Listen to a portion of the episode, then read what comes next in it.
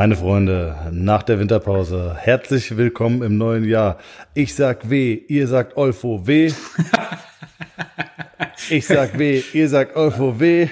Olfo W. Also das, war die tolle Idee für das Intro, das du hattest. Ich ist mir gerade einfach auf dem Weg, Wasser zu holen. Äh, also, aber ja, der, der, das Wolfo-Ding zieht sich durch. Ich, ich freue mich. Ey, es zieht sich massiv durch. Ich hatte heute zwei Patienten, die mich beide auf dem Podcast angesprochen haben und die beide sagen, muss man Wolfo das und das fragen? Was? Make Wolfo great again. Ja, ich hätte sogar auch einen, einen Trainer, Shoutout an Hamza, der eine großartige Frage hatte. Deswegen äh, will ich mal sagen, ich starte direkt und zwar, Thomas, bist du primär Gesichts- oder Rückenduscher? okay, der Gesichts- oder Rückenduscher. Warte mal, einfach mal, das war auch, wo ist denn das Smalltalk? Wo ist, wie geht's dir? Wie hast du Silvester gefeiert? Gesichts- oder Rückenduscher? Ich bin primär äh, so ein Rücken-Schulterduscher, würde ich sagen. Okay. Stehst du wie in so einer, wie in so einer Duschwerbung unter der Dusche und duschst dein Gesicht? Also Gesicht nach vorne oder, oder Rücken zum Duschkopf. Ich bin definitiv Gesicht zum Duschkopf. Ah, ich bin auch Gesicht zum Duschkopf, aber ich habe einen Rain Dance. Ich habe so eine, die kommt von oben, deswegen äh, kommt die so ein bisschen mehr auf die Schultern. Weißt du, wie ich meine? Ja. Aber wenn ich, äh, wenn ich sonst in der Dusche stehe, ist auf jeden Fall Gesicht zur Dusche. ist eine gute Frage. Ja. Shoutout Hamza, bester Mann. Großartig. Ich musste auch alles nachdenken. Ich habe mich dann so vorgestellt, ich in der Dusche stehe und dann da so, ah, okay, ja, Gesicht zur Dusche. Richtiger Hygiene-Querdenker. ja. Ich bin übrigens mit meiner, hatte ich, die, hatte ich im Podcast erzählt, dass ich so Winterquerdenker bin? Nein. Ähm, weil ich wirtschaftlich ausgerechnet habe, also der Weg von, meiner, von, von mir zu Hause bis zu meiner Praxis sind sechs Kilometer. Und die letzten drei Jahre hat es nicht geschneit, also habe ich bei meinem neuen Leasingvertrag gesagt, fuck it, ich verzichte auf Winterreifen und ähm, habe ausgerechnet, es wird nicht schneien. Und wenn es schneit, kein Problem, fahre ich Taxi. Gute Winterreifen kosten Tausender plus einlagern plus dreimal im Jahr, äh, plus zweimal im Jahr wechseln. Plus die Opportunitätskosten, ähm, dadurch, dass ich nicht in der Praxis bin und muss in die Werkstatt fallen, habe ich so ausgerechnet, sind so zweieinhalb bis 3.000 Euro auf drei Jahre. Da habe ich gedacht, okay, da kann ich ganz schön viel äh, fahren. Und jetzt schneit es aber die ganze Zeit. Und ich bin die ganze Zeit am Taxi fahren. Ja. So wie Allwetter, Allwetterreifen. Ja, aber dann kann ich mir auch Winterreifen holen. Dann habe ich, ja gut, dann habe ich die Opportunitätskosten nicht, aber es ist trotzdem saunervig. Aber jetzt habe ich zu der Duschfrage. Bist du jemand, champonierst du deine Waden, Wolfgang? Nein. Nein, niemand, niemand, niemand champoniert sich seine Waden. Warum nicht? Es hört an den Knie, an der, an der, an der Patella hört es auf, um mal so ein bisschen ins Fachliche reinzukommen. Ja, sagen wir so, es gab schon Grappling-Einheiten, da war ich so durchnässt danach, da habe ich dann tatsächlich mit Absicht auch meine Schienbeine einschamponiert. Aber ansonsten. Aber das Unterschenkel gehört nicht zum Körper, wird nee, auch nicht trainiert. Nee, wird nicht dreckig. Wird nicht dreckig, wird aber auch nicht trainiert. Niemand macht Wadenheben, niemand macht äh, tibiales Anterior-Training. Zu wenige, da, da gebe ich dir recht. Habe ich von dir gelernt übrigens bei eingeschränkter Mobilität im Sprunggelenk. Ähm, Wadenheben im Stehen, das war in dem Seminar, wo ich bei dir war. Korrigiere mich, wenn ich falsch liege. Drei Sekunden Exzentrik, sechs Sekunden unten verweilen, eine Sekunde hoch. Ja. Ist für mich die beste Übung für Sprunggelenksmobilität. Ja, mache ich sehr, sehr gerne. Das ist effektiv. Und ist so ein bisschen integriert. Die meisten diese Sprunggelenksdrills und was da Übung gibt, da passiert eh nichts. Ja, ist wirklich so. Ich finde, ähm, ich finde auch, dass Wadenheben hart underrated ist, wenn wir über Beinachsenstabilität oder Kniestabilität mhm. reden. Ist brutal, weil der, wenn du dir anguckst, wie der Gastrocnemius verläuft und dass er ja über das Knie zieht und dass er auf jeden Fall eine stabilisierende Funktion auch äh, in der hinteren Kette hat, dann ja. absolut wichtiger Muskel, hart underrated, weil niemand schreibt Wadenheben in seinen Trainingsplan. Selten, ja, leider. Hm. Was sagst du dazu? Ja, also Wadenheben, ich verwende es gerne und regelmäßig. Nicht nur gerade dieses Hypertrophie-Aspekts regen, sondern vor allem wegen der Sprunggelenksoptimierung. Die, die Achillessehne oder das Sprunggelenk allgemein ist dafür ausgelegt, hohe Kräfte aushalten zu können. Und du brauchst hohe Kräfte, dass sich da was bewegt. Und dementsprechend für Sprunggelenksmobilität eine spezifische Übung, Wadenheben, am besten in Kombination mit einer Tibialis Race, wenn jemand so eine Maschine hat, ist äh, einer der schnellsten Wege, Sprunggelenksmobilität. Tibialis Race meinst du, dass du unten bist, aber aktiv noch quasi die Zehen hochziehst über Aktivität vom Tibialis anterior?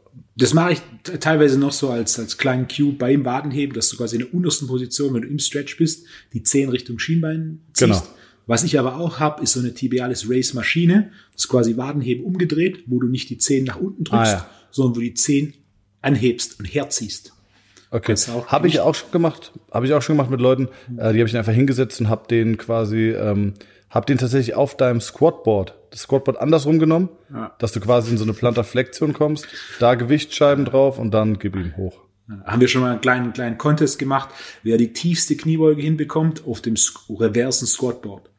Also Ach, Quatsch. Ja, es ist lustig. Also selbst wenn du eine gute Ja. Kniebeugenmobilität hast, wenn du da versuchst, eine anständige Kniebeuge zu machen, so fühlen sich warum- Leute, warum richtig, hast du jetzt dieses das Squatboard? Ich, ich habe ja noch die, die erste Generation, glaube ich. Ähm, warum gibt's die nicht mehr? Ich meine, du hast eine neue aufgelegt, aber ich werde so oft gefragt, so warum gibt es die alte Variation nicht mehr?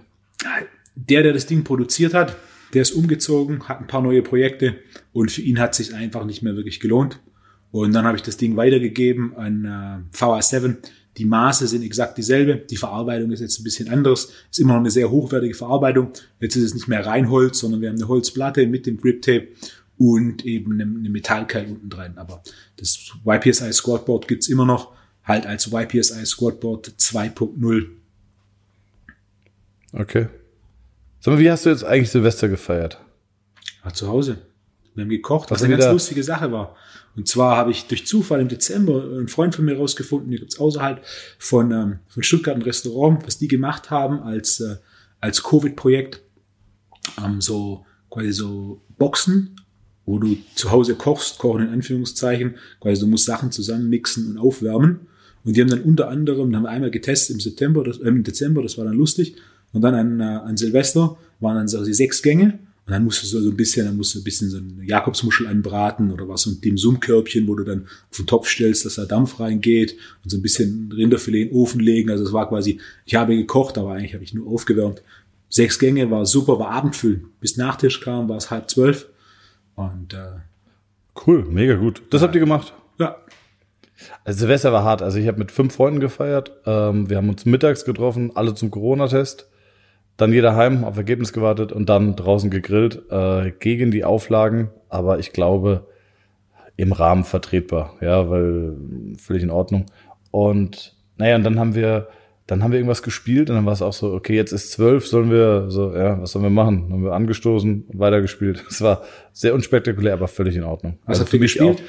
Auch, ähm, ach, so, unwichtig. ja, ich habe auch ein bisschen, das war auch Nackt Twister. Wir haben, Ja. wir, wir haben Nackt Twister zu fünf gespielt. Also vier auf dem Brett, einer hat gedreht. Ja. Neues ist gut für den Kopf. Was Neues ist gut fürs Kopf. Ja, deswegen. Also zumindest äh, in meiner Welt wäre Nackt Twister zu spielen mit fünf anderen Männern Kategorie neu. Ja. Ich war ja im Berghain. Habe ich dir das erzählt? Nein. Ja, ne? Doch. Habe ich dir erzählt? Nee, hast du nicht?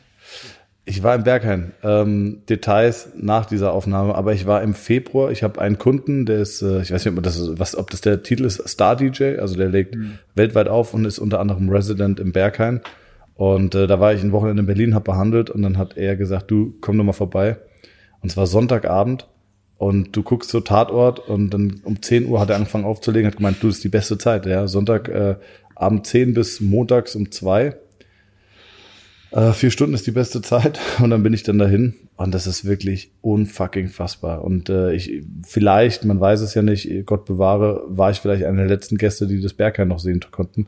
Ähm, nicht, ich mag die Musik, äh, was im Berghain läuft, ist mir tendenziell eher zu hart, muss ich sagen, aber kulturell eine wirkliche einmalige Erfahrung. Kann ich jedem nur empfehlen, sich das mal anzugucken. Das ist, finde ich, genauso wie Fußballstadion, wer noch nie irgendwie in einem Stadion war ähm, und diese Atmosphäre da gespürt hat, geht auf jeden Fall mal in ein Fußballstadion, lohnt sich auch. Das war wirklich krass. Ja. Ist jetzt schon zwar sehr weit weg von Training, aber gut. Ähm, Lustiger Fun? Fact. Das letzte Mal, dass ich in einem Club war, war Ja, an meinem 23. Geburtstag im Berghain. ist nicht dein Ernst. Ah, 14, 14 Du warst Jahre, im Berghain? 15 Jahre. Ja, ja. Okay, das gibt's ja gar nicht. Wir waren sogar zweimal im Berghain an dem Wochenende. Ja? Ja. Samstagnacht Okay. und dann Sonntagnachmittag nochmal. Krass. Und ich fand Sonntagnachmittag äh, sogar noch äh, besser als äh, Samstagnacht. Aber ist es deine Musik? Nee, ne? Ah, Die Frage, was damals lief, also ich kann mich nur erinnern, wir waren dort, weil an meinem Geburtstag. Call him Mr. Raider. Call him Mr. okay, was? Sagte Tobi Neumann was? Absolut Gibt's den nicht. noch? Nee, Ja. keine Ahnung. Ah, genau. DJ. Ja, DJ. Und da war ich, äh, ich ganz begeistert. Aber was da jetzt läuft, also wenn es so Hardcore-Techno ist, das war es damals nicht. Das war so mehr so Minimal. Okay. okay, ich kann mir dich im Berghain genauso gut vorstellen wie bei einem Kochkurs für vegane, für vegane Frühlingsrollen. Das waren andere Zeiten. Ja. Hast du mal von Alkohol gekotzt? ja. Das hätte ich mir auch nicht vorstellen können. Das wäre eine lustige Statistik, wie viele Personen noch nie sich von Alkohol übergeben haben. Ich bin mir sicher, die, die, der Prozentsatz ist verdammt klein. Ja, glaube ich auch. Vor allem heute. Die heutige Generation hat ja die völlige Kontrolle verloren. Früher war alles besser. So. Wolfgang, weißt du noch, welches Thema wir heute eigentlich anschneiden wollten? Vor allem hast du mich überrascht, weil du einen Zettel in die Kamera gehalten hast mit irgendwelchem Gekritzel. Notizen. Okay. Wir haben mich, auf die Folge vorbereitet. Ich muss ja sagen, nachdem wir jetzt hier zwei Wochen Pause haben, ich habe schon un- unser, unser abendliches Gespräch vermisst. Ja, ich, es, es tut sich, ich habe auch richtig viel äh, Themen auf der To-Do-Liste. Jetzt müssen wir mal anfangen, die abzuarbeiten. Soll ich als erstes mal mit, äh, also es steht ja ein Elefant im Raum. Du hast ja jetzt irgendwann die Woche gepostet, dass du irgendwie dich räumlich veränderst. Da war ich massiv beleidigt und habe übrigens auch, glaube ich, die meisten Likes auf meinen Kommentar unter deinem Post bekommen. So, ich frage dich jede Woche, Wolfgang, Wolfgang, wie geht's dir? Was gibt's Neues? Und du erzählst mir einfach nichts. Wolfgang, Das ist keine Grundlage für eine Vertrauensbasis, das ist auch keine Grundlage für einen Podcast. Ja. Entschuldige dich und erzähl jetzt bitte, was passiert ist. Es war eine spontane Aktion. Ja, und zwar letzte Woche. Ihr habt zwei räumliche Hürden, über die ich lang nachgedacht habe. Und letzte Woche stand ich in meinem Gym und dann kam mir die Idee, dass ich mit einem Schlag beide aus dem Weg räumen kann. Und mein Büro zieht um. Also mein Gym bleibt da, wo es ist. Mein Büro zieht um. Das, was mein Büro bisher war, wird reiner Lagerraum. Und mein Büro zieht mitten ins Gym. Was dein Büro zieht mitten ins Gym? Exakt. Okay, also ja, ja, okay. Im heißt- ersten Moment crazy, aber ich verstehe es. Also quasi ein Schreibtisch mit äh, Mit- Computerdesk. M- Mega gut. Und dafür ist, hast du aber diesen ganzen Platz weg mit den Kartons. Eigentlich total clever, ja. Genau. Ich habe doppelt so viel Platz quasi in meinem, ähm, in meinem bisherigen Büro. Mehr Lagerplatz, den, den brauchen wir einfach. Und ich, ich wollte eh schon. Dave Tate, sagt dir Dave Tate was? Ne? Dave Tate ist ehemaliger Powerlifter, recht erfolgreich, hat unter anderem war einer der Protégés von Louis Simmons von Westside Barbell. Ja, okay, den kenne ich. Der hat so, der stellt Equipment her in allererster Linie und die, der hatten so einen riesen Gym, so eine Lagerhalle im, in Ohio, im Nirgendwo. Und der hat mitten in seiner Lagerhalle, die wahrscheinlich achtmal so groß ist wie mein Gym, äh, mitten in dieser Lagerhalle seinen Schreibtisch stehen. Und das habe ich vor circa sechs Jahren, hat er diese Lagerhalle aufgemacht und diesen Tisch reingestellt und das habe ich gesehen und dachte, wow, ein Bürotisch mitten im Gym, Wahnsinn. Und das hatte ich immer, immer im Hinterkopf, immer im Hinterkopf. Und ich wusste, dass ich mehr Platz, mehr Platz brauche. Es stand dann auch mehrmals jetzt im Raum. Es stand eh über die letzten zehn Jahre regelmäßig im Raum, eine andere Location zu nehmen. Und ich habe es immer direkt äh, nach einer äh, inneren Debatte abgeschmettert. Und jetzt kam mir einfach die Idee, letztes Jahr war ich mehr oder weniger gezwungen, wieder drüber nachzudenken. Und ich woll- wollte nicht umziehen. Ich mag's hier. Und jetzt ist die Lösung. Boom, eine Ecke, wir haben umgestellt, wir haben schon umgestellt, jetzt sieht's ein bisschen anders hier aus. Eine Ecke, Schreibtisch und dann habe ich quasi meinen Schreibtisch mitten im Gym. Das heißt, mein Büro ist jetzt fünfmal so groß. Mein Büro ist bestens ausgestattet mit Equipment und der separate Raum ist reines Lager. Cool, finde ich gut. Mega gut. Ähm, das ist ja so eine Frage. Du hast ein paar Mal überlegt, umzuziehen. Warum hast du dich dagegen entschieden? Also die, die, wahrscheinlich hättest du dich ja tendenziell vergrößert. Ja, ja, de definitiv größer. Also die Location, wo ich bin, alle, die schon mal hier waren, ich bin super zentral. Ich bin sechs Minuten bis zur Innenstadt. Ich bin drei Minuten zur S-Bahn. Die S-Bahn fährt alle, alle S-Bahnen, die bei mir halten. Feuersee. ähm, Schwabstraße. Feuersee geht auch, Schwabstraße ist ein Tick, ein Tick näher, aber alle S-Bahnen fahren zum Hauptbahnhof und äh, vier S-Bahnen die Stunde fahren zum Flughafen.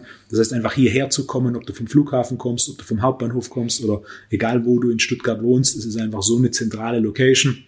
Ähm, egal in welche Richtung ich ein bisschen rausziehe aus Stuttgart, wa- was ich im Endeffekt muss, es ist dann halt, ja, für irgendjemand passt es halt immer nicht. auch mit Hotels ja. und Restaurants für Seminarteilnehmer. Das war jetzt schon immer ein ziemlicher Luxus, dass eine ganze Reihe von verschiedenen Hotels oder auch Airbnbs direkt um die Ecke, du hast verschiedene Restaurants. Das ist schon sehr gute, gute Restaurants, wirklich. Also du organisierst ja auch für die Seminare immer Essen in diesem äh, Künstlerhaus, Künstlerkeller. Ja, Künstlerhaus. Künstlerhaus, genau. Weltklasse Essen, richtig gut. Super, ja. kann man absolut nur empfehlen. Ja. Oh, ja, und dann, und dann ein paar andere Sachen. So ein Umzug ist natürlich auch ein riesen Zeitaufwand und eine riesen Planung. Und zwar dann immer so, okay, das ist ein Aufwand.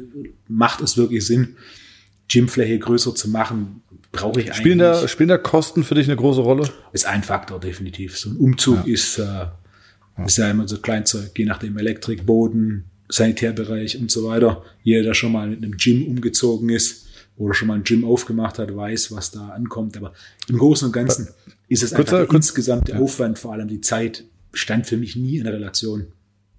Kurzer Fun Fact, ähm, ich weiß nicht, ob wir schon mal drüber geredet haben. Ich habe ja keine Dusche. Und äh, ich habe einen Kunden, der immer sagt, Thomas, du brauchst Duschen. äh, und dann habe ich gesagt, also Tom heißt der, Shoutout Tom, habe ich gemeint, Tom, es wird keine Duschen hier geben.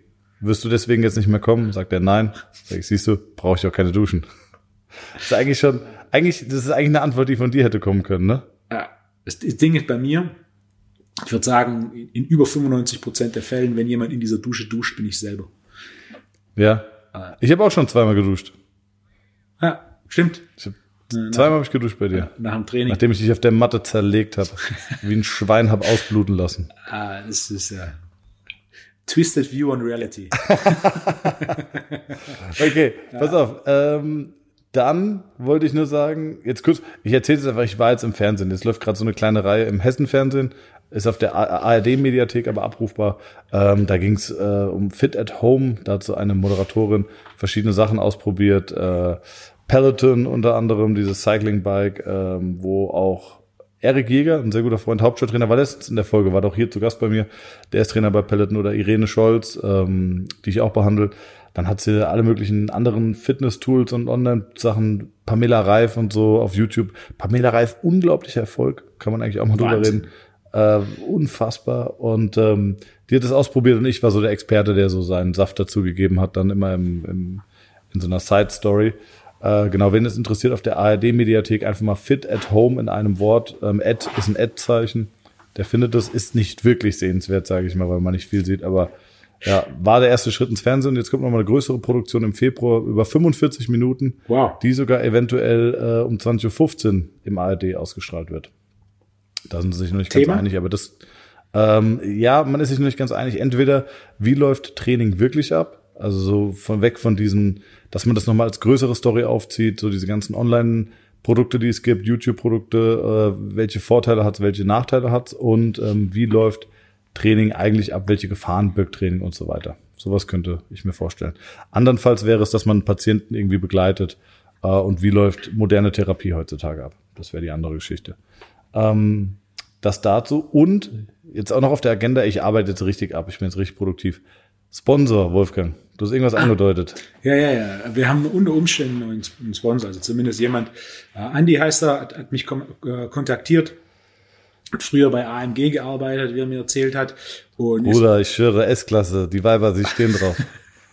ah, und ist jetzt im Fitnessbereich unterwegs und auch als so ein Covid-Kind hat er jetzt angefangen, großer Freund von gutem Kaffee, ist viel rumgekommen, hat da Leute in Italien kennengelernt und importiert jetzt seinen Kaffee Espresso direkt aus Italien, macht unter anderem einen 100% Robusta.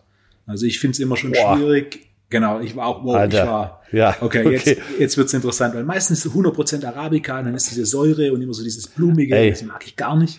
Ich war auf Mallorca, ganz kurz, ich war auf Mallorca und da war so ein Rafa-Store, diese Fahrradläden für völlig überteuerte Fahrradklamotten, war ich drin und ähm, da war so eine ganz nette, das sind, die sind so als Cycling Clubs gemacht. Also da ist auch so der Treffpunkt, da machen die Ausfahrten und die sind auch so als Cafés. So, und dann habe ich, hab ich gemeint, so, hey, äh, hat sie gemeint, hey, wollt ihr was trinken? Ich so, du, ich würde einen Espresso trinken. Hat sie mir einen gemacht und ich probiere den. Und äh, es war eine Siebträgermaschine. Und dann habe ich den probiert und ich so, ey, fuck, da ist Spülmittel drin, glaube ich. Ja. dann äh, bin ich so zu ihr und habe gemeint, du, äh, also no offense, aber ich glaube, da ist irgendwas schiefgelaufen mit dem Espresso, der schmeckt nicht wirklich gut. Und sie so, ey, es tut mir mega leid, ich mach dir noch einen. Dann stand ich an der Bar Und dann hat die da eine Waage und wiegt ab, wie viel Gramm und, äh, und die Temperatur und mit so einem äh, PID oder, oder PID oder wie das heißt. Und wirklich eine, und dann sagt sie so, ja, sie ist auch Baristerin. Und ich so, alright, okay. Und dann gibt sie mir den nächsten Espresso, den sie neu gemacht hat. Und äh, schmeckt genauso wie vorher. Und dann sage ich so, ey, was ist da los? Ich so, ja, es ist richtig viel Arabica und alles brasilianische Bohne und es schmeckt so sauer. Ja, also, ist auch nicht meins. Ja. Robusta ist da schon gut. Auf jeden Fall ma- macht den Robusta, macht Olivenöl, macht so, so Salzflocken. Aber war, war kurz hier, hat mir was vorbeigebracht. Er sollte dir die Tage auch mal was schicken. Finde ich, finde ich eine coole Idee. Und äh, Cool, reden wir dann drüber. machen wir. Wobei, hast du eine Standardbohne bei deiner Siebträgermaschine? Ja, ich habe zwei Bohnen, die ich verwende. Die eine ist quasi Was meine Au- Ausweichbohne, wenn die andere nicht da ist. Die andere Aber stellst du dann deine, deine Mühle nochmal um? Also, ich gucke darauf, mit wie viel Bar es durchläuft. Wenn es zu langsam oder zu schnell durchläuft, dann mache ich es neu. Aber mein, mein Spektrum ist relativ so 8 bis 12 Bar. Wenn es über 14 Bar ist, dann wird es mir ein bisschen so zu, zu so, so leicht verbrannt. Und wenn es unter, unter 8 Bar ist, dann ist es ein bisschen so eine Plörre. Ja. Aber sonst, also ich habe jetzt keinen. Wenn du, wenn du auf Siebträger umgestiegen bist, auch im Privaten, kannst du keinen Espresso mehr trinken. Nein. Geht nicht mehr. Also, das soll jetzt auch nicht irgendwie überheblich klingen. Ich finde Espresso, äh, vor allem Nespresso-Kapseln sind mit Abstand die beste Kapsellösung. Aber selbst äh, wenn du Nespresso Originalkapseln hast, geht gar nichts mehr. Frage. Seit Antwort, wann, Wolfgang. seit wann gibt es Nespresso? Die, die Firma, Hm, Das, das System. Nespresso das System, Nespresso das Maschinen. Espresso-System, das gibt es seit dem 21.03.2003. Anfang der 80er Jahre. Oh, ich wusste, dass das so. Crazy. Hatte ich auch vor, vor zwei Jahren oder so mal nachgeschaut, weil irgendwie so, so bewusst, die meisten haben so um plus minus 2010 mit dieser Clooney-Werbung erst aufgenommen. Genau. Ich auch. Deswegen habe ich dem noch sieben Jahre mehr gegeben. Äh, ich auch. Und dann habe ich das Ding irgendwann mal, ging es auch darum, habe ich es gegoogelt und angeschaut, Anfang der 80er, ich glaube 84 oder so war es, ähm, den Dreh rum. Also gibt gibt's schon ewig, hat nicht wirklich funktioniert. Und dann erst eben mit dieser Clooney-Werbung ist das Ding explodiert. Ja, der George, gell, ey, ob der vielleicht mal kurz drei, vier Takte über den Podcast hier, über Coaches Conversation sagen würde. Ah, Ja. Abstimmung. Das war, ist einer meiner Punkte. Also Die Abstimmung ist, äh, ist ziemlich, ja. Was war's Aber ich würde, ich, also ich, ich würde mich noch nicht auf diese Abstimmung verlassen, weil, Ja. pass auf, mein Punkt ist, die Frage war ja, wie soll der Podcast heißen? A Coaches Conversation oder Training und Therapie Talk? Da ich aber unter Training und Therapie bekannt bin, glaube ich, hat eine große Followerschaft versucht, mir Honig ums Maul zu schmieren und hat deswegen gedacht, ah, okay, ähm, natürlich, so wie er heißt, nennen wir es so. Verstehst du, was ich meine? Aber ist eine gute, also ist eine gute Argumentationsstruktur, die ich da irgendwie Ja, ja, parat ich- gelegt habe. Ich, ja. Ja. Ich, ich lächle. Also, Ich lächle. Wolfgang lächelt. also mein Punkt war ja so, um, ne, wir haben ja darüber, ganz am Anfang haben wir, haben wir darüber geredet, dann gab es ja so einen Arbeitstitel und dann war mein Vorschlag, ähm, zur Therapie- und Training-Talk, dein Vorschlag war a Coaches Conversation und im Rahmen der demokratischen Diktatur äh, darf jeder, darf jeder seinen, seinen Vorschlag beitragen, aber dann äh, einer entscheidet und dann habe ich einfach entschieden, dass das Ding ähm, Training und Therapie Talk heißt. Natürlich habe ich es auch rational begründet und ich denke, das ist so der Punkt aus meiner Sicht. Ich hatte zwei Gründe, kannst du dich noch erinnern? Mein, Absolut nicht. mein Grund eins war a coach's conversation. Per Definition bist du weniger Coach als Therapeut. Also du, du, Ah, ja, ja, ein Coach stimmt. im Sportsinn Wobei- ist es ein beratender Trainer. Du bist nicht wirklich Trainer, du bist Therapeut. Also Ja, ich, nee, ich, das stimmt nicht. Ich bin auch Trainer. Ich würde also, ich würde sogar sagen, äh, wie du jetzt, egal was ich sage, wirst du es mir nicht geben, diesen Punkt. nein. Äh, se- se- 60, 40 bin ich Therapeut. Meine Kompetenzen liegen deutlich im Therapeutischen. Ja. Von meiner, von meiner Arbeit her äh, habe ich es bewusst auch so gesplittet, dass ich so einen Wechsel habe. Ich bin auch viel im Training tätig, aber Coach ist für mich sogar, geht darüber hinaus. Coach ist zum Beispiel ähm, auch im Therapeutischen, du musst mit Leuten reden und du musst Leute auch fragen, wie geht's dir? Ja, also ähm, ich hatte mal, ich hatte mal eine Patientin, ich weiß nicht, sorry, dass ich das immer sage, ich weiß nicht, ob ich es dir erzählt habe. Falls ja, unterbrich mich bitte, weil ich ja noch einen anderen Podcast habe. Ähm, die kam mit Rückenschmerzen zu mir. Habe ich die behandelt, alle Schmerzen weg, super, war mega zufrieden. Zwei Jahre später kommt sie zu mir, Rückenschmerzen. Ich fasse sie an und du merkst, der gesamte Bauch ist fest. Ähm, sie atmet ganz flach. So, und dann fängst du schon mal an und sagst, okay, das ist aber komisch. Und da fängst du dann an, und es geht nicht darum, dass du Psychotherapeut mhm. bist, aber es geht darum, gewisse Grundpfeiler ähm, zu erkennen. Und dann fragst du, du, du musst nicht antworten, aber wie geht's dir? Ja, mir geht's ganz gut. Mhm. Okay, und äh, also musst du auch nicht antworten, aber wie läuft die Beziehung, wie läuft die Ehe, ist alles okay? Ja, mh, ja, nicht so gut, okay. Ja, wie läuft die Arbeit? Ja, ich bin Lehrerin und äh, ja, die Kinder nerven mich, die Eltern nerven mich. Im Moment ist echt hart. Okay, und wie läuft's mit den Kindern? Ja, meine Kinder, die sind nicht gut in der Schule, ich muss jeden Tag mit denen lernen ähm, und die weinen, weil die nicht mitkommen und äh, weil es denen keinen Spaß macht. Und ich hasse es, meine Kinder weinen zu sehen, aber die müssen mitkommen, um in der Schule erfolgreich zu sein. Und, äh, und dann sage ich so, und gab es mal eine Situation, wo du vielleicht schmerzfrei warst? Und sagt sie, ja, total verrückt. Sie war mit einer Freundin kiten in Frankreich und hat da sogar nur in einem Zelt gepennt. Und da waren die Rückenschmerzen weg. Und da hat sie gedacht, ach, vielleicht bräuchte sie ja eine härtere Matratze, weil sie so gut geschlafen hat auf dem Boden. So, nee, nee. nee. Du brauchst keine, du brauchst keine härtere Matratze. Du brauchst eigentlich auch mich nicht, vielleicht in den Grundzügen. Aber du musst mal irgendwie gucken, dass du deinen Stress gepegelt bekommst. Und ähm, das ist jetzt nur ein ganz äh, simples Beispiel, aber, und das predige ich auch immer wieder auf Seminaren oder wenn ich jetzt Trainees habe oder so, ähm, es geht über das Körperliche hinaus. Nach zehn oder zwölf Jahren Arbeit mit dem Menschen und Arbeit mit dem Körper kommst du an den Punkt, wo du merkst, es gibt Dinge, die der Kopf determiniert und wo du nicht drum kommst, ähm, ja, auch, auch auf die Psyche einzugehen. Und es ist nicht, wie gesagt, es ist nicht mein Punkt, dieses psychische Problem zu lösen oder diese Büchse zu öffnen, aber zu erkennen, dass es eine Büchse gibt und dann diese Person oder den Patienten darauf zu, zu triggern, zu sagen, du pass auf, nimm dir einen Coach, nimm dir einen Psychotherapeuten. Ich, ich, ich, ich nehme lieber das Wording Coach, weil Psychotherapeut immer so pathologisch behaftet ist im Sinne von geisteskrank. Ähm, aber am Ende des Tages geht es genau darum. Und deswegen würde ich mich selber auch als Coach betiteln, weil ich auch viele kleine Dinge auch mit Leuten selber aufarbeite. Ja. Bin ich voll bei dir. ACC, ACC. Nicht, nichtsdestotrotz ist nicht deine Kernkompetenz das Coaching, ja. sondern deine Kernkompetenz ist die Therapie. Was mein Punkt Nummer eins ist, den ich damals eingebracht habe, gegen Coaches Conversation für Therapie und Training Talk. Und mein zweiter Punkt war, dieser Begriff Coach ist heutzutage recht inflationär. Okay. Das Begriff Coach wird in verschiedensten Bereichen extrem häufig verwendet und jeder, der dann irgendwie mal jemand beraten hat, ist jetzt Coach und ne, das war mein zweiter ja. Punkt. Leute, wenn ihr hier gerade sehen würdet, wie, wie selbstgefällig Wolfo zurückgelehnt da sitzt. ah ja, gut, alles klar. Dann nennen wir es TNT Talk. Siehst du? So einfach.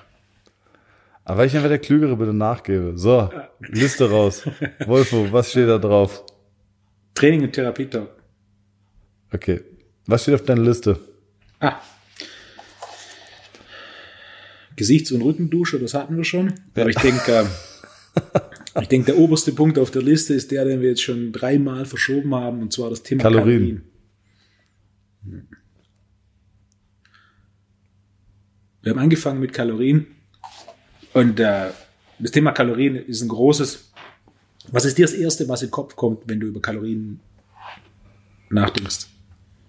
Das Erste ist, ähm, dass Leute sagen, wenn ich ein Kaloriendefizit habe, nehme ich ab. Wenn ich einen Kalorienüberschuss habe, nehme ich zu. Und sich niemand Gedanken macht über die Qualität der Kalorien. Also wenn ich jetzt, äh, sagen wir, ich habe einen Tagesbedarf von 2000 Kalorien und ich nehme 1900 Kalorien zu mir, müsste ich ja über 10 Tage quasi ein Defizit von 1000 Kalorien haben. Wenn aber diese 1900 Kalorien alleine aus Donuts bestehen, dann wird es wahrscheinlich nicht so gut funktionieren. Schwieriger. Ja. Natürlich wird die Kaloriengang behaupten, eine Kalorie ist eine Kalorie. Kennst du jemanden, ja, da, der ja, tatsächlich wenig, wenig isst und trotzdem nicht abnimmt? 100 Prozent. Der Standardkunde, der zum Personal Training kommt, mhm. ist, äh, hat einen riesen Käse und dann fragst du ihn, was frühstückst du? Nix. Mhm. Vielleicht einen Kaffee. Was gibt's mittags? Ja, also jetzt in Corona-Zeiten gut, aber vorher war es so, ja, eigentlich nicht viel in der Besprechung, kurz irgendwie eine Stulle Und selbst wenn der Typ abends ein Fünf-Gänge-Menü mit Weinbegleitung isst, dann kommt er vielleicht auf 1300, 1400 Kalorien, ähm, allerhöchstens. Und trotzdem hat er einen riesen Kids. Da fragst du dich, wie kann das sein? Exakt, das ist mein Punkt. Ich hatte, ich hatte in meinem Rahmen von meinem Online-Modul B, ist ein zweistündiger Vortrag zum Thema Kalorien und danach hat ein, ein Trainer mir geschrieben und du meinst, hey, ich habe den Vortrag gehört ähm, und ich habe danach bei allen meinen Kunden, die haben den ein paar Tage lang getrackt und interessanterweise, ich hatte mehrere Frauen, die alle weniger als 1000 Kalorien gegessen haben und alle gesagt haben, oh, ich muss weniger, muss weniger essen. Ich habe einen, der hat einen Meter, 90, 100 Kilo, Mann, der hat in keinem Tag mehr als 800 Kalorien gegessen ne, und trotzdem nicht abgenommen. Das ist mein erster Punkt, also nicht, dass ich falsch verstanden werde. Kalorien haben definitiv einen Wert, aber die Idee des Kaloriendefizits ist viel zu vereinfacht.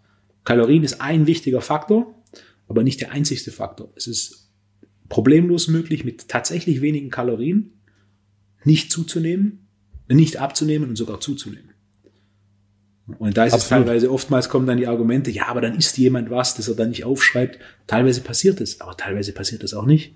Oder dieses, ja, diese Studien haben nachge nachgewiesen, dass dieses, äh, dieses Tracken oftmals sehr unzuverlässig ist. Ja, wenn du am Ende der Woche einen Fragebogen machst und dann quasi Recall machst, was die Woche gegessen wurde. Aber wenn du jeden Tag trackst, was du gegessen hast und tatsächlich irgendwie 800 oder 1000 Kalorien waren. Ey, ich habe regelmäßig Frauen, oder 80, 90, 100 Kilo Körpergewicht und dann frage ich, hast du mal getrackt? Und ja, ich habe ich hab mal vier Wochen am Stück nur 600 Kalorien gegessen, jeden Tag. Und dann frage ich, und Körpergewicht? Es hat sich nichts getan.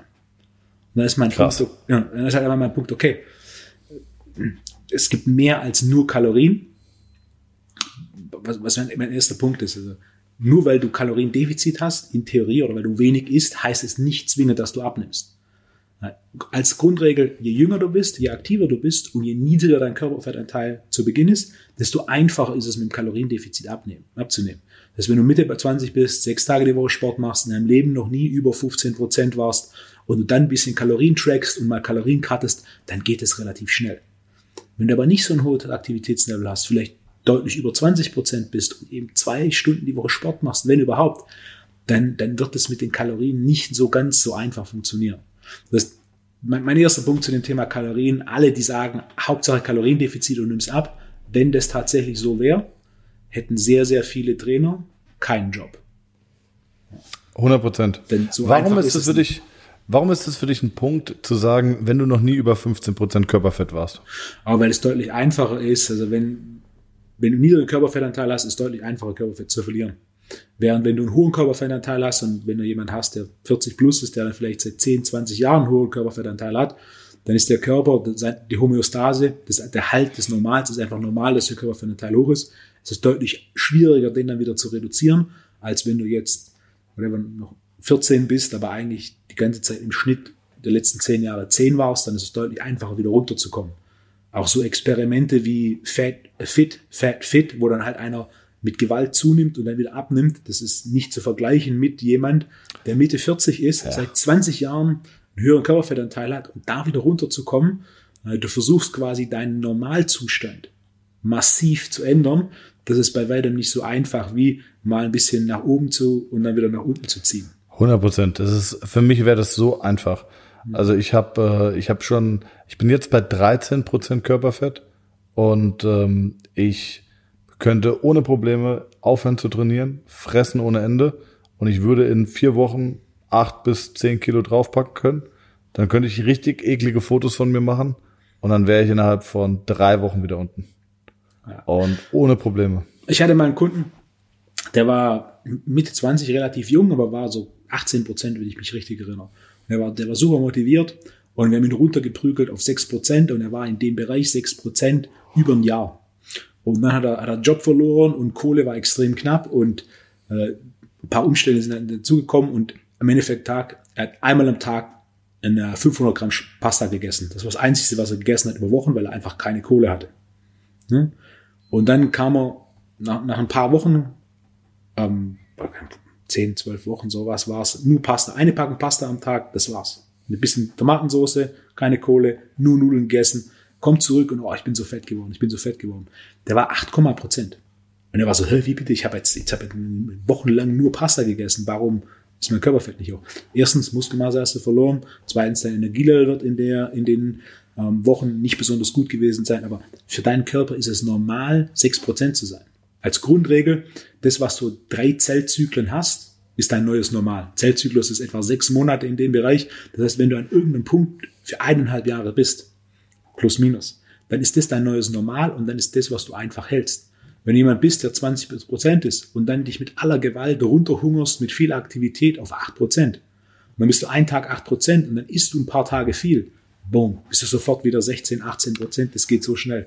Wenn du da runterkommst, Deswegen, ja. da bleibst, den Körper da einstellst, dass er das als neues Normal ähm, wahrnimmt, dann ist es deutlich einfacher, da zu bleiben. Richtig guter Punkt. War, war mir auch nicht bewusst. Also ist für mich auch vollkommen neu, ähm, dass es drei Zellzyklen bedeutet, mhm. äh, um ein neues Normal anzunehmen. Mega gut. Also krasses Learning für mich auch. Ähm, das ist ja auch die große Kritik an diesen ganzen Programmen. Zehn Wochen Programm, ich mach dich fit, äh, äh, Strandfigur und so. Na klar, kannst du mit Hungern und viel Aktivität ja. jemanden runterprügeln, aber Fällen. bleibt er da? Und, und das, das Problem ist ja auch, ähm, schau dort nach München an MTMT Podcast, die, einer der Slogans ist immer Love Your Process. Das heißt, es ist never ending. Es hört nicht auf. Also du kommst nicht an den Punkt, wo du sagst, jetzt habe ich meinen Körper. Jeder, der bei dir so eine Transformation gemacht hat und das Foto gemacht hat, die sehen alle mega gut aus. Aber wenn die aufhören zu trainieren, sehen die nicht mehr gut aus. Das heißt, Sport einzupflegen in dein Leben und das beizubehalten, das ist ja die große ja. Kunst. Und nicht mal kurz die Arschbacken zusammenzukneifen und zu sagen, okay, zehn Wochen und dann, dann bist du, okay, komm noch zwei Wochen, zwei Wochen packe ich noch. Ja, und dann, dann ist es rum. Also das ist, und ich glaube, dass viele, viele Trainer, und da sind wir wieder bei dem Thema, eigentlich musst du auch Coach sein, weil jemand, der kommt und diese Erwartungen hat oder das von dir als Trainer möchte, da kannst du dann entweder sagen, du, klar, mache ich mit dir, gar kein Problem, oder du sagst, ja, könnte ich machen, aber deutlich nachhaltiger ist es halt, ähm, wir können mal so einen krassen Cut machen, gar kein Problem, aber du musst dir schon vorher die Frage stellen, was ist danach? Also natürlich können wir dich runterprügeln mit einer, mit einer Transformation, aber was ist danach? Du musst dranbleiben. Es macht keinen Sinn, dieses Programm zu machen, dann aufzuhören. Wofür? Dann kannst du es auch wirklich lassen, oder? Vielleicht ist es immer noch eine Challenge, aber es ist halt einfach nicht nachhaltig. Und das ist auch einer genau. meiner wichtigsten Punkte. Wir müssen gucken, okay, welche Ziele hast du und jetzt nicht nur zwölf Wochen, sondern auch, was ist in einem halben Jahr, in einem Jahr, in zwei Jahren möglich. Die meisten überschätzen massiv, was sie innerhalb von ein paar Wochen erreichen können und unterschätzen, weil sie innerhalb von einem Jahr ja. oder ein bisschen mehr das ist auch, Dann, wenn jemand kommt und sagt, ah, ich habe aber jetzt in einem Monat, ich habe jetzt echt nur ein Kilo abgenommen. Du hast ein Kilo in einem Monat abgenommen? Mhm. Ist doch top. Mach das mal zwölf, mach das mal zwölf Monate, ja. hast du zwölf Kilo abgenommen. Wenn du das hochrechnest, ja, okay, stimmt. Aber äh, zu sagen, ja, ich habe jetzt in drei Wochen habe ich fünf Kilo, das ist ja so eher so der Klassiker. Ich habe in drei Wochen fünf Kilo. Ja, aber rechnest du mal hoch. Also, Wahnsinn. oder lass es vier Wochen ja. sein, fünf Kilo. Äh, da gehst du ja mit, äh, gehst du ja mit 60 Kilo Verlust raus, wenn du so weitermachst über das Jahr. Funktioniert nicht. Jetzt hast du noch ganz kurz angesprochen, eine Kalorie ist keine, ist nicht immer eine Kalorie. Ich glaube, das ist noch ein sehr entscheidender Punkt. Kannst du das nochmal ausführen? Folgende Frage. Wie viel Kalorien hat ein Gramm Protein? Also wenn ich von Kalorien spreche, spreche ich immer von Kilokalorien, was umgangssprachlich so normal ist. Wie viel Kalorien hat ein Gramm Protein? Boah, keine Ahnung. Zwei. Die richtige Antwort ist vier. Ähm, Okay, warum lachst du mich da aus, du Hund, ey? Das ist doch gar nicht so weit weg. Tatsächlich hatte ich noch kurz überlegt, ob ich vier sage. Ich bin davon ausgegangen, dass du das weißt, aber schließlich bist du ja kein Coach, sondern nur Therapeut. Ich bin kein Ernährungswissenschaftler, kein Onkotrophologe. Wenn, wenn auf irgendeiner Packung draufsteht Protein, dann wird das Protein grundsätzlich mit vier Kalorien gerechnet. Genauso wie Kohlenhydrate mit vier Kalorien gerechnet werden und Fett mit neun Kalorien gerechnet werden. Fakt Fett ist, mit neun. Ja. Fakt ist, nicht jedes Protein hat vier Kalorien. Es gibt Aminosäuren, die weniger als drei Kalorien oder weniger als 300 Kalorien auf 100 Gramm haben. Und es gibt Aminosäuren, die mehr als 600 Kalorien auf 100 Gramm haben. Per Kennzeichenrichtlinienverordnung wird aber auf dem, auf, dem, äh, auf dem Etikett stehen 4 Kalorien pro Gramm oder 400 Kalorien pro 100 Gramm. Das sind statistische Mittelwerte. So gibt zum Beispiel Kohlenhydrate sind auch 4 Kalorien aber sowas wie Dextrose, Traubenzucker, hat genau genommen nur gut drei Kalorien. Etwa 3,4 Kalorien oder 340 Kalorien auf 100 Gramm. Auf dem Paket steht aber 400 Kalorien. Nee, nee, nee. Das hat 340 Kalorien. Aber der einfachen Standardisierung wegen wird es grundsätzlich mit 4 gerechnet oder mit 400, obwohl es gar nicht der Fall ist. Das heißt, mhm. du hast verschiedene Kohlenhydrate, die alle unterschiedliche Kalorien haben. Du hast verschiedene Aminosäuren, die unterschiedliche Kalorien haben. Also gerade bei den Aminosäuren, es gibt 100 Gramm Aminosäuren, die unter 300 Kalorien haben und 100 Gramm Aminosäuren, die über 600 Kalorien haben. Das sind 100 Prozent Unterschied. Äh, während auf der Packung immer stehen wird, 100 Gramm Protein, 100 Gramm Aminosäure hat 400 Kalorien. Und das ist ein weiterer Krass, Punkt. Okay. Genau, ja, zu, absolut. genau zu messen, was du isst, ist so nicht möglich. Denn die Unterschiede, und das geht noch deutlich weiter als nur das einfache Beispiel, genau zu messen, wie viel Kalorien du konsumierst, kann je nachdem, was du isst, massiv abweichen ähm, von dem, was auf den Packungen draufsteht. Das wissen die Was, was empfiehlst du? Gibt es eine Empfehlung dazu? Da sagst du, du, aufgrund, äh, das, das kannst du so gar nicht auseinanderklabustern, arbeite halt mit den Werten, die angegeben sind. Wenn ich tracken lasse, was ich tatsächlich tue, also ich bin, die, die, meine größten Kritikpunkte beim Tracken ist, ist ein wahnsinniger Aufwand und ist ineffizient. Wenn jemand 20 ist, also ich habe zu Hause auch noch so DIN A5 Heftchen, ich habe mal über ein Jahr jeden Tag alles gewogen, was ich gegessen habe. Ähm, es funktioniert in vielen Fällen, nicht in allen, aber in vielen. Je, jedes Jahrzehnt, desto älter wirst, desto unwahrscheinlicher ist, dass du alles wiegst und ähm, trackst, was du isst. Ja. Ich war schon, ich war schon mit, mit, mit einer Trainerin essen, die hat nach dem Kaffee Mandelmilch in ihren Kaffee reingekippt, die hat die Tasse Kaffee und Mandelmilch separat bestellt, hat den Kaffee auf eine Waage gestellt und hat dann die Mandelmilch auf der Waage in den Kaffee reingekippt, um zu, um zu wiegen, wie viel Mandelmilch sie in den Kaffee reingekippt hat. Was natürlich, also Commitment hoch, auch in, sie war in Shape, in Shape, also war sensationell. Der Punkt ist, Commitment dieser hoch, Aufwand. Dieser Commitment Aufwand, hoch, Fun geht so. Ja, der Aufwand ist halt immens. Ich, ich verstehe es. Was ich sehe, ist halt ein bisschen so Risiko in, in der Nachhaltigkeit. Ähm, was halt auch für die meisten durchschnittlich trainierend einfach keine Option ist. Ne? Wenn ich empfehle zu tracken, dann empfehle ich grundsätzlich mal die Makros zu tracken und dann zu ja. schauen, ob du große, große Ausnahmen hast. Also Beispiel, was regelmäßig vorkommt, ist auch mehr bei Männern als bei Frauen. So, ich kann nicht zunehmen, ich kann nicht zunehmen. Dann sage ich mal, track mal. Drei ist Tage. viel zu wenig. Und dann gucke ich, man hat irgendwie 120 Gramm Protein an einem Tag, 150 Gramm Protein am anderen Tag. Also wenn wir ernsthafte Hypertrophie-Ziele haben, dann abhängig von ein paar Faktoren rede ich von drei bis vier Gramm Protein pro ja. ähm, Kilogramm, pro Kilogramm Körpergewicht. Pro Kilogramm genau. Körpergewicht. Es gibt, das heißt, es gibt Bodybuilder, die gehen hoch auf sieben, acht Gramm. Genau. Ne? Sieben Gramm ist das meiste, was ich, was ich je gesehen habe im Wettkampf ja. Bodybuilding auf höchstem Niveau. Das sind dann andere Umstände, aber außerhalb des Wettkampf Bodybuildings das muss ich sagen, das merke merke ich auch. Also ich habe auch, ich habe eine Zeit lang getrackt mit MyFitnessPal äh, und ich, ich glaube, jedem Fitnesssportler oder jedem gesundheitsbewussten Menschen hilft es auch, wenn du mal eine Zeit lang trackst. Und da reichen meiner Meinung nach auch vier Wochen. Ähm, ich glaube, du hast so Standard 20 Lebensmittel, die du in deinem privaten Leben rotierst. Ähm, plus ein paar exotische Ausflüchte, wenn du irgendwo essen gehst. Aber die Standardlebensmittel kennst du. Die meisten Leute haben zwei, drei Frühstücksgerichte, die sie irgendwie rotieren. Äh, und wenn du das alles mal getrackt hast, dann hast du auch ein schnelles Gefühl dafür. Ja, äh, wenn du mal eine Hand Nudeln getrackt hast oder oder, dann kannst du das ganz gut hochrechnen. Tatsächlich hätte ich gerne eine App, äh, mit der du ein Foto machst und die anhand des Maßstabes vielleicht dir das Gericht außer Haus auseinander tracken kann. Ja. Ich habe nämlich, ich habe einen Kumpel, ähm, der Kumpel ist zuweilen ein Bekannten, der hat eine Waage entwickelt und diese Waage ähm, scannt, da ist ein Scanner, scannt das Lebensmittel, das du da drauflegst, also das erkennt, ist es ein Lachs, ist es ein Apfel, äh, wiegt es ab und wenn und berechnet dir am Ende, wie viel äh, Kalorien dieses Gericht hat, was du selber zubereitet hast. Abgefahren. Wirklich abgefahren.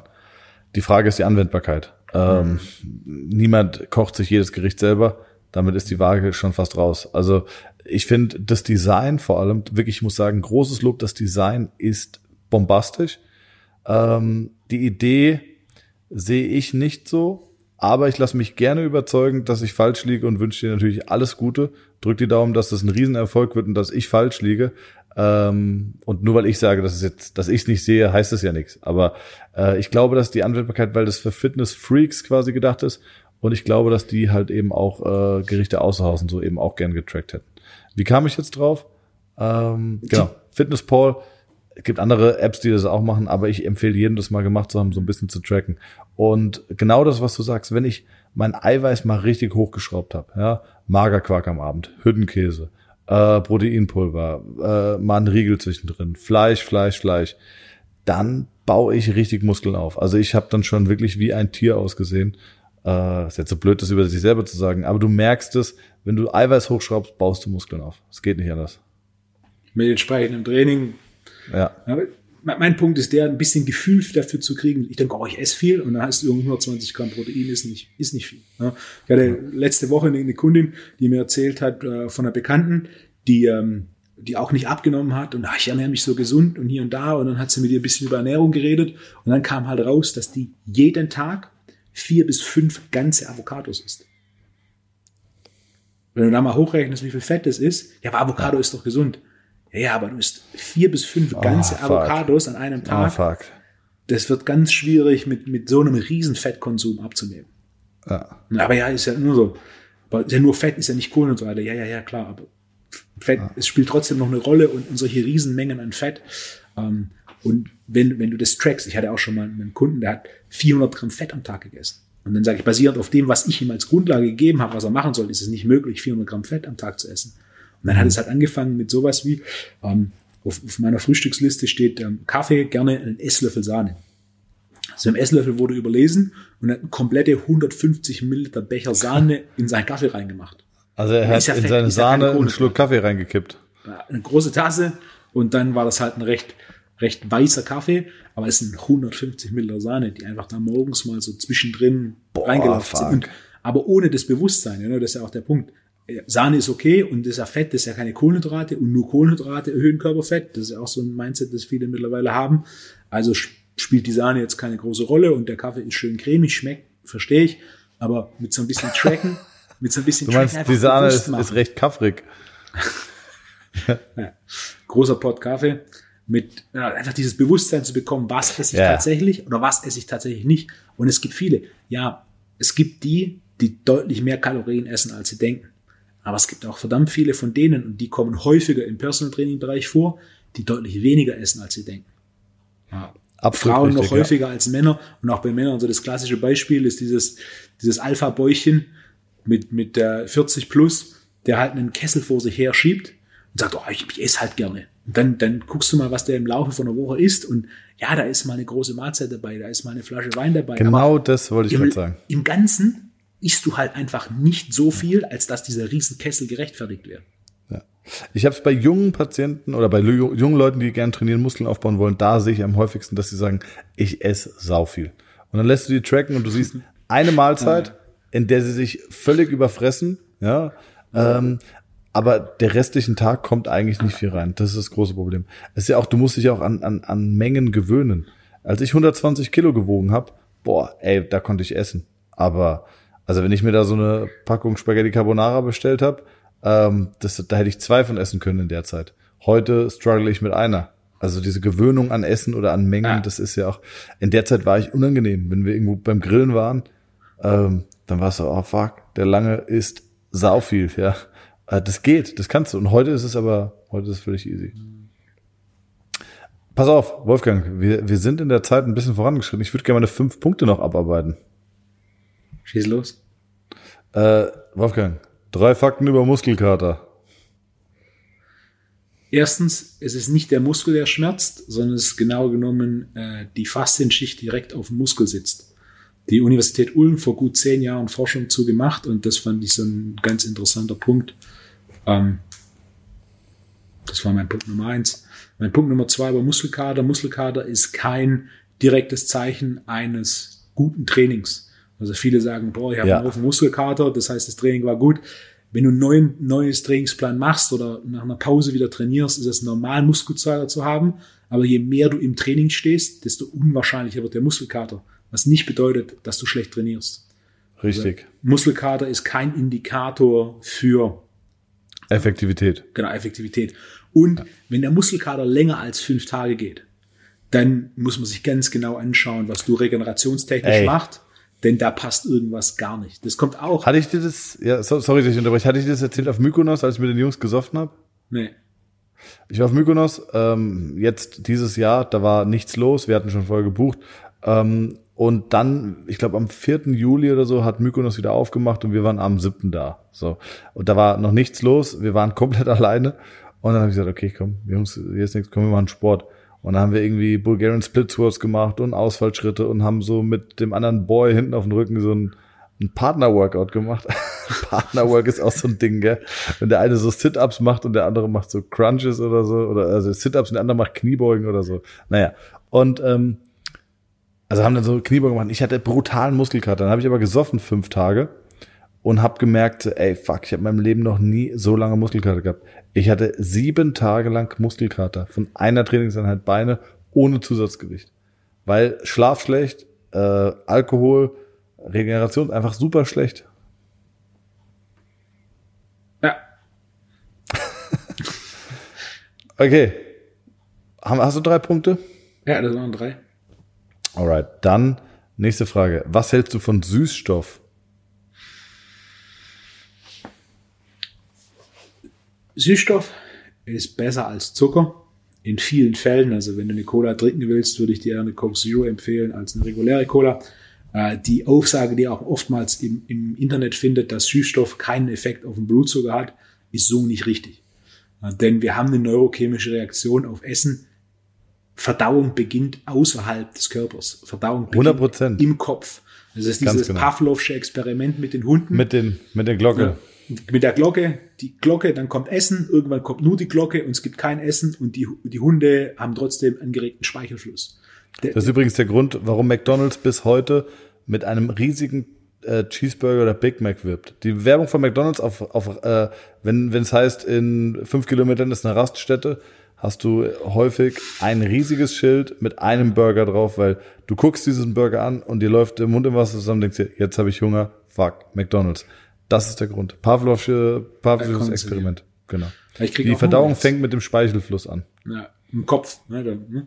Genau. Und, und da ist der Punkt, der süße Geschmack hat einen Effekt. Also, es gibt relativ wenig Untersuchungen, die veröffentlicht sind zu dem Thema. Ich kann so viel sagen, ein Kunde von mir, seine Frau ist Lebensmittelchemikerin, die für ein Unternehmen forscht, das Süßstoffe herstellt. Das heißt, grundsätzlich alles, was die an, an Forschungsergebnissen produziert, wird nicht veröffentlicht, sondern das Unternehmen forscht, um selbst Competitive Advantage zu haben.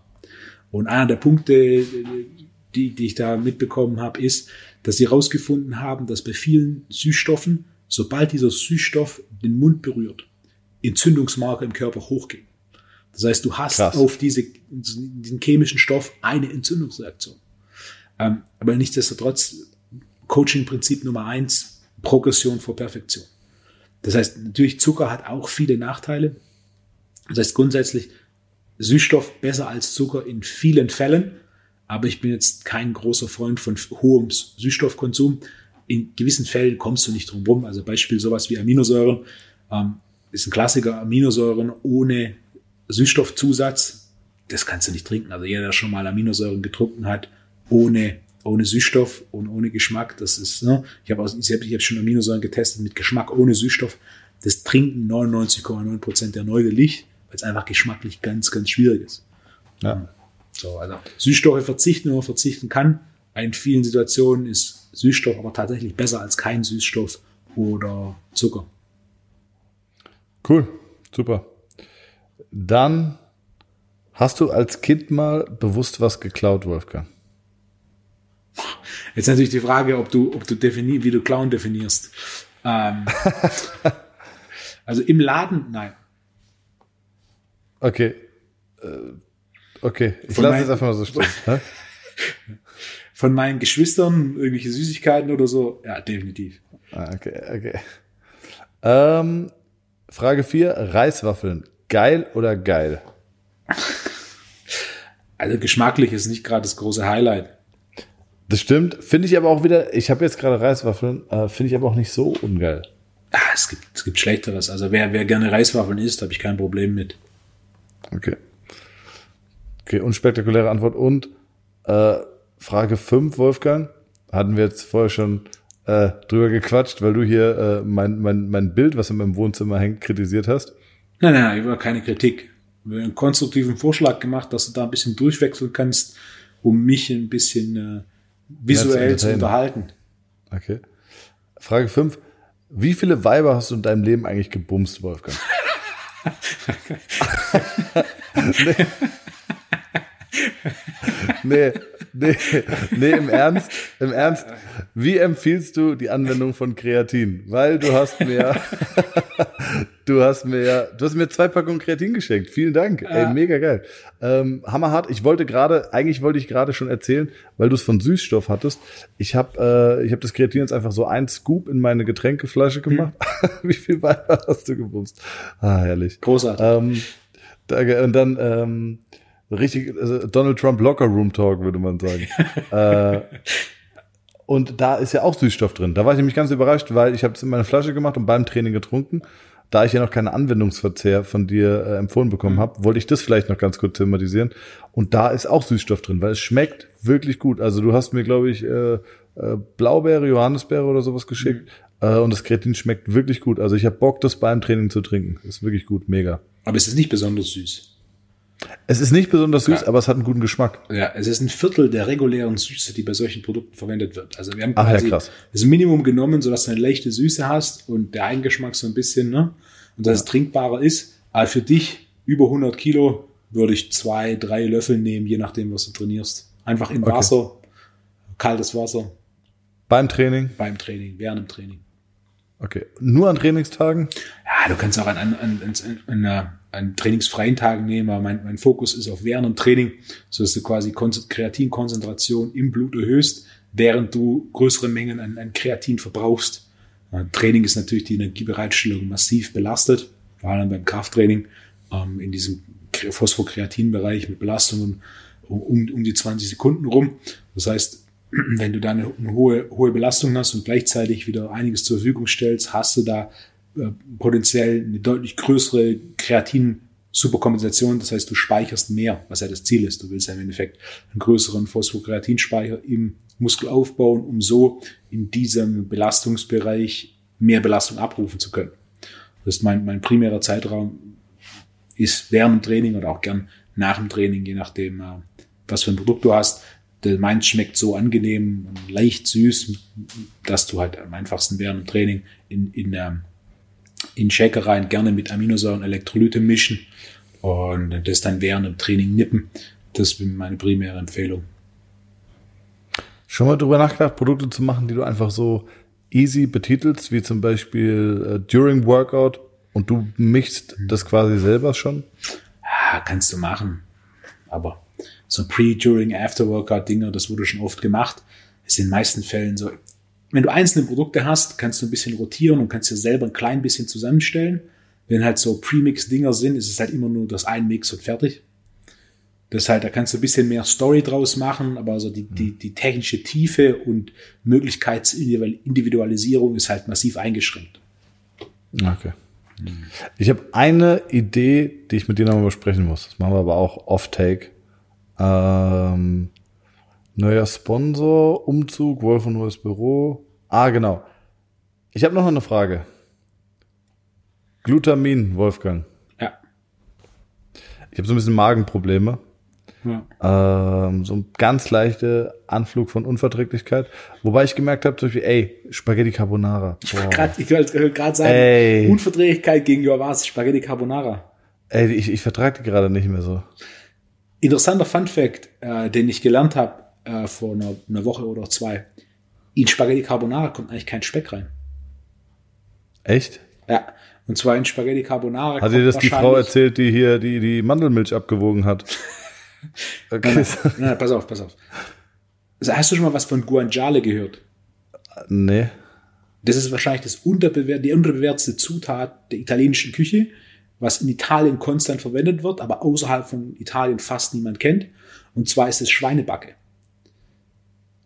Und Guanciale okay. ist unter anderem quasi, das ist genau genommen kein Speck, aber es ist die, die Form von Fett, ja, die, ähm, also es ist kein Bauchspeck, sondern es ist quasi Backenfett, ja, die eigentlich die Grundlage ist für eine Carbonara.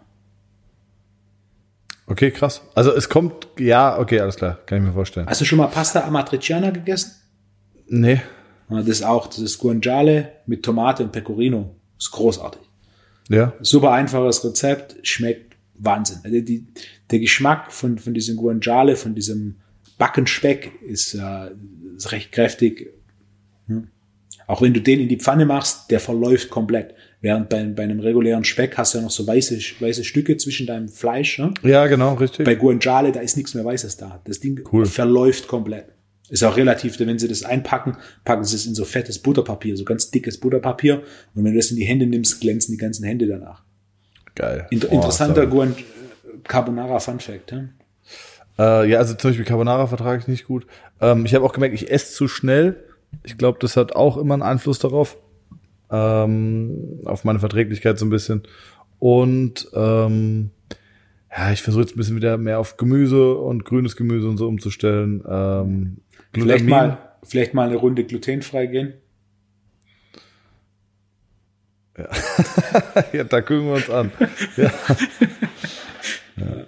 Ich würde so gerne Pizza daheim machen. Das geht doch gar nicht, wenn ich jetzt dann glutenfrei bin, oder? Mittlerweile ist auch glutenfreie Pizza möglich. Ach Quatsch, Ja. Wolfgang, wie? Hast du schon mal gehört? Share, glutenfreier Pizzaboden?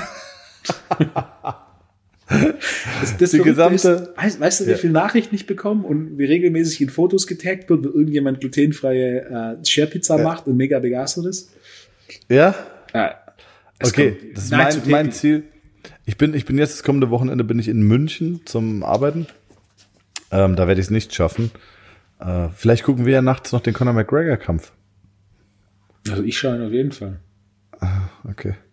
Äh, Ich hoffe, du auch. Du weißt aber nicht, du weißt nicht, wie viel Uhr, oder? Ja, ich denke, das ist Pay-Per-View USA. Das Drei. muss morgens laufen. Also zu, Fünf? zu USA-Zeiten. Also ich denke, die kämpfen irgendwo zwischen fünf und sieben, je nachdem, äh, wie schnell Ist es East oder West Coast? Äh, nein, es ist ähm, Abu Dhabi. Ah, Aber dann der Bubble da.